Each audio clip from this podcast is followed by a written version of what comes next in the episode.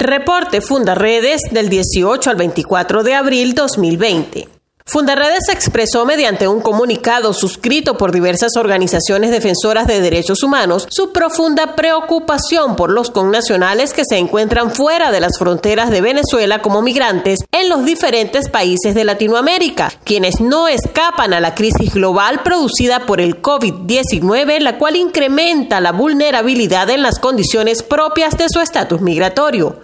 La emergencia humanitaria compleja ha impulsado a más de 4.300.000 venezolanos desde 2015 hasta mayo de 2019 a huir de su país de origen en busca de calidad de vida para sus familias. La mayoría de ellos se encuentra en situación irregular y requiere apoyo para afrontar los rigores de la pandemia.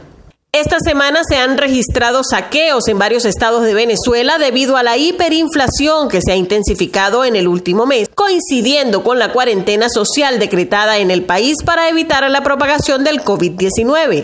Varios comercios fueron vandalizados, un joven perdió la vida y dos fueron heridos de bala por colectivos armados este jueves en Upata, Estado Bolívar, donde más de 30 personas resultaron detenidas. El descontento de los venezolanos es general, por cuanto la hiperinflación se suma al reclamo por falta de combustible. También Monagas, Sucre, Barinas, Portuguesa, Mérida, Trujillo y Zulia registraron varios estallidos y disturbios en medio de la escasez de los servicios públicos.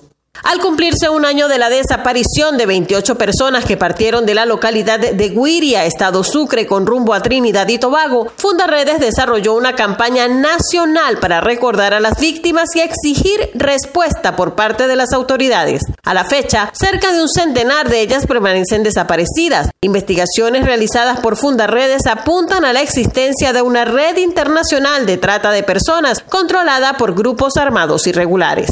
En Táchira continúa la evacuación de migrantes forzados retornados por la pandemia del COVID-19 de los refugios habilitados en la entidad. En ellos, los lapsos de cuarentena se han reducido a cinco días, pese a lo cual se mantiene el hacinamiento en condiciones infrahumanas en el terminal de pasajeros de San Antonio del Táchira, donde permanecen varios días durmiendo casi a la intemperie y con escasa alimentación. Tres de los retornados enviados a sus estados de destino resultaron positivos posterior al traslado, lo que deja en evidencia que estos centros pueden convertirse en focos de contagio masivo.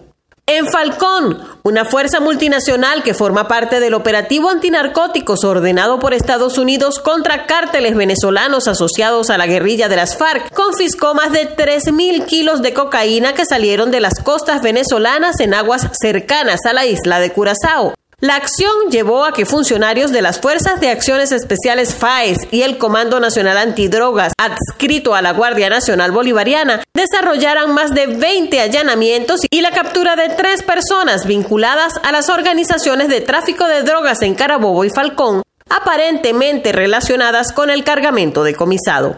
En Apure, Grupos indígenas al margen de la ley asesinaron y descuartizaron a un joven productor agropecuario tras atacarlo con flechas. Su cadáver fue arrojado al río Capanaparo. En Zulia, habitantes de la zona oriental del lago denuncian los constantes y largos apagones eléctricos a los que son sometidos, situación que les afecta notablemente la calidad de vida en medio de la cuarentena social establecida por la pandemia del COVID-19. Igualmente padecen restricciones en el servicio de agua potable. Comparte. Ayudemos a vencer la censura en Venezuela. Consulta esta y otras informaciones en nuestro portal www.fundaredes.org.